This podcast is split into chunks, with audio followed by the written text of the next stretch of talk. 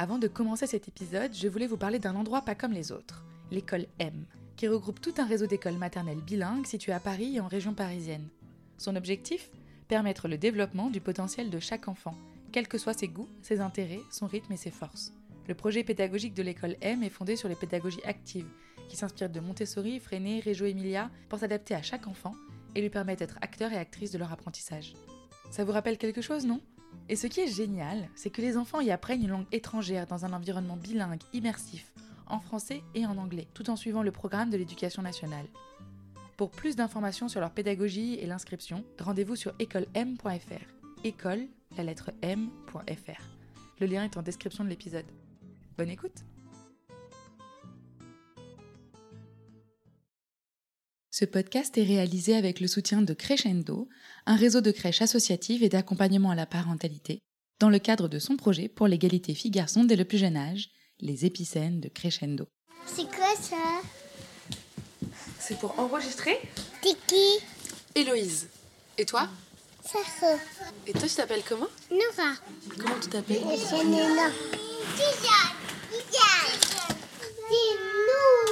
Elle est où nous? Vous écoutez La Buissonnière, saison 2, Quel genre de crèche? Épisode 1, Une crèche pas comme les autres. Bonjour les enfants. C'est que c'est ça l'avion. Les filles et les garçons. Avec, avec le crocodile. C'est quoi le bébé Bonjour Héloïse. Alors, je suis Corinne Leblanc, je suis puéricultrice et responsable adjointe dans la crèche Vincent Auriol. Moi, je suis donc Stéphanie et je suis éducatrice de jeunes enfants. Ben, je suis euh, éducatrice de jeunes enfants et euh, je travaille ici depuis l'ouverture. C'est le bébé à qui Bah, c'est le bébé de C'est bon, c'est bon. Je le pose, c'est bon? Oui. Bienvenue à la crèche. Je ne sais pas pour vous, mais moi, c'est la première fois que je rentre vraiment dans une crèche. En immersion, mon micro à la main, je suis partie suivre ces enfants avec les pros qui les accompagnent pour grandir. J'ai suivi cette crèche car elle est un peu particulière. Vous allez vite comprendre. Alors, fermez les yeux, laissez-vous embarquer par les mots des enfants. Ici, on est en plein Paris, dans une crèche de la ville, lumineuse, avec de nombreux espaces pour les enfants, mais surtout un duo de directrices, Stéphanie et Corinne, qui ont voulu faire les choses autrement.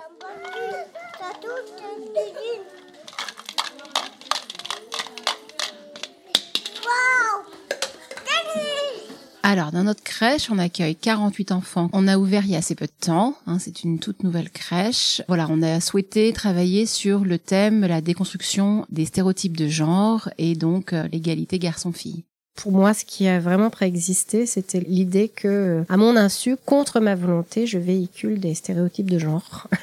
Quand on a ouvert cette crèche, j'ai eu envie de, poursuivre ce travail qui euh, enthousiasmait aussi donc euh, Corinne, mon binôme de direction. Donc euh, voilà, donc on s'est lancé. On a eu une formation qui a démarré donc il y a presque un an maintenant. Les professionnels ont été formés à deux reprises et on essaye de mettre en place des petites choses dans ce sens-là, des petites choses au quotidien et une, surtout une réflexion parce que il faut du temps pour accompagner les professionnels et puis déconstruire nos stéréotypes aussi à nous hein, parce qu'on a on véhicule des choses malgré nous. Euh, voilà donc ça prend ça prend du temps. T'aimes bien cette histoire? Coucher papa. Petit poil jouer dans la neige. Il y a 10 crèches pilotes qui suivent le programme Épicène et travaillent ainsi sur la déconstruction des stéréotypes de genre côté professionnel comme côté parents. C'est encore très nouveau et pour la plupart des professionnels et parents, c'est la première fois que l'on parle de ce sujet pour de si jeunes enfants.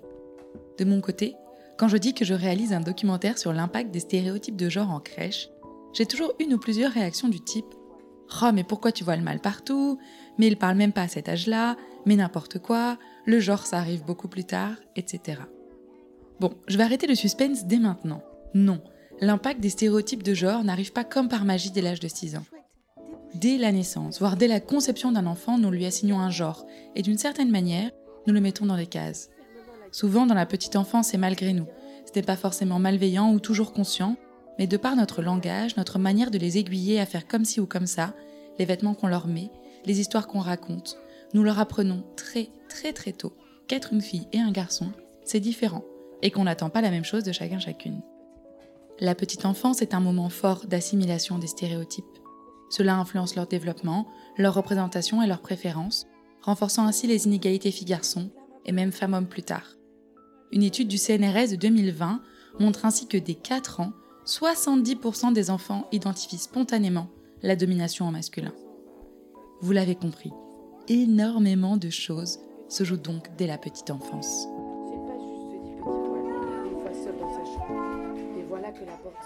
Bah, disons que euh, j'ai fini par faire le constat qu'un jeune enfant, euh, pour moi, avant l'entrée au collège, croise rarement euh, des hommes, puisque bon bah voilà, dans la petite enfance, hein, il y a euh, de façon écrasante de, de, femmes. On croise parfois voilà quelques hommes, mais alors ils sont soit en direction, soit en cuisine, mais sinon on n'en voit pas. Ça, ça m'embêtait un petit peu parce que je voilà, je me dis ben à notre insu et vraiment contre ma volonté, euh, c'est comme si je faisais entrer dans le cerveau des enfants qu'il n'y a que les femmes qui sont capables voilà de s'occuper de jeunes enfants. Alors moi, moi c'est un sujet qui me questionne depuis longtemps, même si après en tant que personne et en tant que maman de trois enfants on se rend compte que soi-même, on ne fait pas tout parfaitement bien. Et que, voilà, moi j'ai pu avoir des discussions avec mon mari en lui disant, fais attention, parce qu'il a toujours eu ce discours-là, alors il en rigole, mais je veux des vraies filles et je veux un vrai garçon. Nous avons trois enfants. Et en fait, notre petit garçon qui était très émotif et qui du coup avait du mal à montrer ses émotions et allait plutôt se cacher. On voyait quand c'était compliqué et qui disait bon bah voilà, maintenant c'est trop tard, c'était ses mots. Maintenant c'est trop tard et donc il montait dans sa chambre pleurer parce qu'il fallait pas montrer ses pleurs à son papa. Peut-être même à ses sœurs d'ailleurs, qu'il taquinait beaucoup. Et moi j'avais beau dire même donc on était ouvert à la discussion etc. Mais néanmoins les répercussions sur les enfants, voilà, elles sont là et au jour d'aujourd'hui euh, il les gère mieux ses émotions, mais parfois il peut s'interrompre dans l'explication des émotions.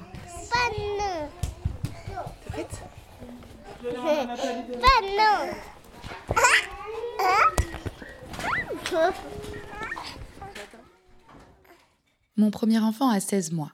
Chaque jour, je me demande comment aborder ce sujet avec nos proches et les différentes personnes qui nous entourent. Mais surtout, je me reprends tout le temps sur comment je parle, je me comporte, j'induis contre ma volonté des biais pour cet enfant. Alors entendre Stéphanie et Corinne m'expliquer avec sincérité et transparence ce cheminement qui est le leur, je trouve ça beau et rassurant. Oui, l'égalité filles-garçons est avant tout un travail du quotidien sur soi, un travail bienveillant qui se doit d'accepter nos propres limites et cultures, un travail à faire sur nous, pour nos enfants. Alors forcément, former ces équipes et les parents sur le sujet, c'est accepter d'entrer dans l'intimité, dans l'histoire, la culture et l'éducation de chacun chacune. En fait, à la première formation, dès les premières, la première heure, je dirais, en fait, euh, la formatrice, elle a utilisé un jeu qui a permis d'ouvrir les situations individuelles, personnelles. Chacun a ouvert son cœur parce que vraiment, il y avait des histoires de la propre enfance des professionnels, des choses qu'elles ont pu vivre et pas forcément bien vivre, mais voilà, elles se sont livrées. C'était très très fort ce moment-là. Ce projet, c'était euh, pas d'avancer bille en tête en se disant on va être un porte-étendard. Je pense que là, ce sont des graines qu'on est en train de, planter et qu'on verra peut-être le résultat dans peut-être euh, dans 30 ans. Voilà, souvent on nous demande d'évaluer où est-ce que vous en êtes. On n'en est pas forcément euh, très très loin, mais je pense que ce qui a changé maintenant, c'est que c'est qu'on se questionne. Ce qui est fort ici, c'est qu'aucune des pros que j'ai interviewées ne s'était penchée sur le sujet avant la formation, mais chacune m'a raconté les mêmes découvertes, apprentissages et changements sur son quotidien. Toutes m'ont raconté que cela n'avait pas été si facile au début, de remettre en question autant de choses, et puis petit à petit, avec bienveillance, le changement s'est mis à prendre. Elles ont parlé entre elles, se sont questionnées, ont changé les aménagements en crèche, et aujourd'hui, plein de petites choses sont faites de manière naturelle et automatique.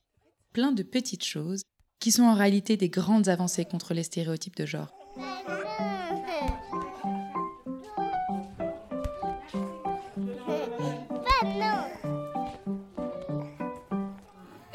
Te souviens de la formation qu'il y a eu sur euh, l'égalité filles-garçons? Ouais, je m'en souviens. Il y en a eu deux. Et euh, ouais, non, c'était super intéressant. Parce qu'on a eu l'occasion de pas forcément avoir les mêmes points de vue sur euh, bah, quel était le genre, quel était le sexe, la différence entre les deux. Ben, je me suis dit, ah, je m'étais jamais posé vraiment la question. Je me suis dit, bah, pourquoi pas découvrir? J'étais pas en mode, oh non, j'ai pas envie de la faire. J'étais pas non plus en mode, ah, ça va être génial. Oh, j'attends de voir ce que ça va donner. Parce que moi-même, je me suis pas trop posé la question. Donc, euh, je savais que la crèche avait un potentiel projet là-dessus. mais euh, ça m'avait pas titillé plus que ça non plus quand j'avais postulé là. Et en fait, je suis très contente parce que ça permet de découvrir plein de choses. Et du coup, la formation, ça vous a aidé à vous poser ces questions? Ouais, carrément. Enfin, moi, oui, en tout cas. Et on en a même reparlé en équipe après. Et c'est à nous de faire attention à pas, euh, selon moi, à pas faire, euh, à insuffler des stéréotypes de genre trop tôt, quoi. Et euh, après, ça dure euh, juste après la journée de formation. On est en mode, on fait n'importe quoi, il faut tout qu'on revoie. Et en fait, petit à petit, on revient dans nos travers euh, qui sont pas si travers que ça, mais on retrouve notre quotidien, quoi. Donc forcément, on ne fait pas ce qu'on devrait faire à 100%. Mais... Et on s'était dit, ah, attention à comment tu prononces ça, c'est pas forcément bien. Ou ah, attention à ce que tu proposes là? Et on se le disait, mais en toute gentillesse et toute bienveillance. Donc ouais, ça a permis vraiment de se poser pas mal de questions.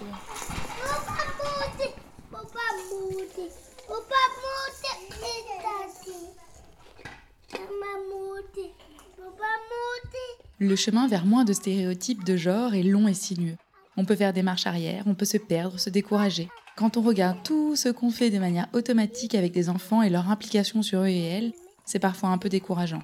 Dans cette crèche, on a accepté de ne pas tout changer d'un coup et d'y aller doucement. Ce que nous explique Flore, c'est vraiment ce qu'on ressent quand on passe du temps ici. Les professionnels se sont questionnés et se sont auto-étayés, mais toujours avec bienveillance. Regarde tout le monde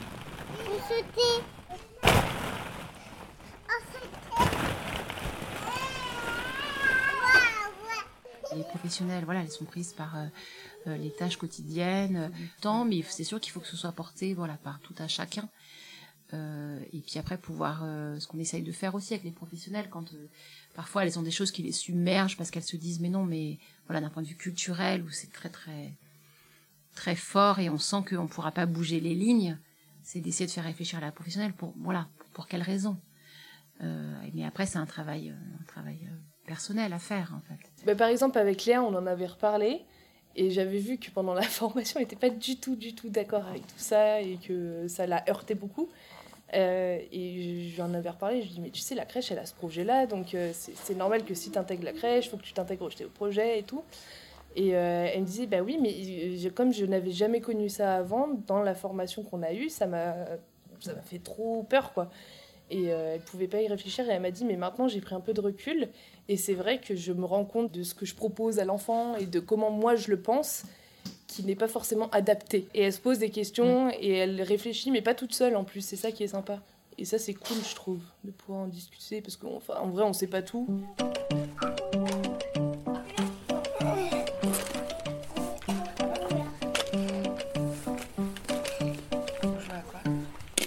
Changer ses habitudes et sa manière de travailler pour induire moins de stéréotypes de genre envers nos enfants est un travail individuel, mais pas seulement. Comme le dit Flore, cela peut être aussi une merveilleuse opportunité de créer du lien dans l'équipe, de créer des espaces de questionnement, de discussion et de mise en action commune. Et franchement, on sent qu'elles aiment travailler ensemble et qu'elles forment une vraie équipe. Et moi, j'ai été très surprise parce qu'autant c'était un sujet voilà qui m'intéressait, euh, qui m'intéressait énormément, mais je n'avais pas vu à quel point euh, ça pouvait être facteur euh, de cohésion au sein de l'équipe. Certaines professionnelles ont pu dire, ben, moi, je suis fière de participer, et ça, c'était voilà, c'était vraiment une belle chose. Vous savez, quand je suis venue ici, en fait, l'ambiance que j'ai vue au début, ils s'entendaient bien. Et la directrice et l'adjointe, elles sont là pour les professionnels elle écoute, elle vient les aider, tout ça. Je me suis dit, mais non, moi j'ai fait des stages avant d'arriver ici. C'est pas pareil. ça va le même truc. On va ranger, après on va les manger. Vraiment, les, les, les, enfants, on voit bien, enfin voilà, les enfants d'aujourd'hui ne sont pas les enfants de, d'il y a 15 ans et, euh, et tout ce qu'on souhaite c'est que les enfants puissent profiter de leurs compétences et de, de, de, de leur choix, euh, de leur qualité et ne pas avoir honte de telle ou telle chose. Euh, donc ça c'est voilà, c'est, chouette si ça mais il y a, un vrai travail. C'est chouette si on y arrive. Voilà, mais pour moi c'est un travail de, de décennies.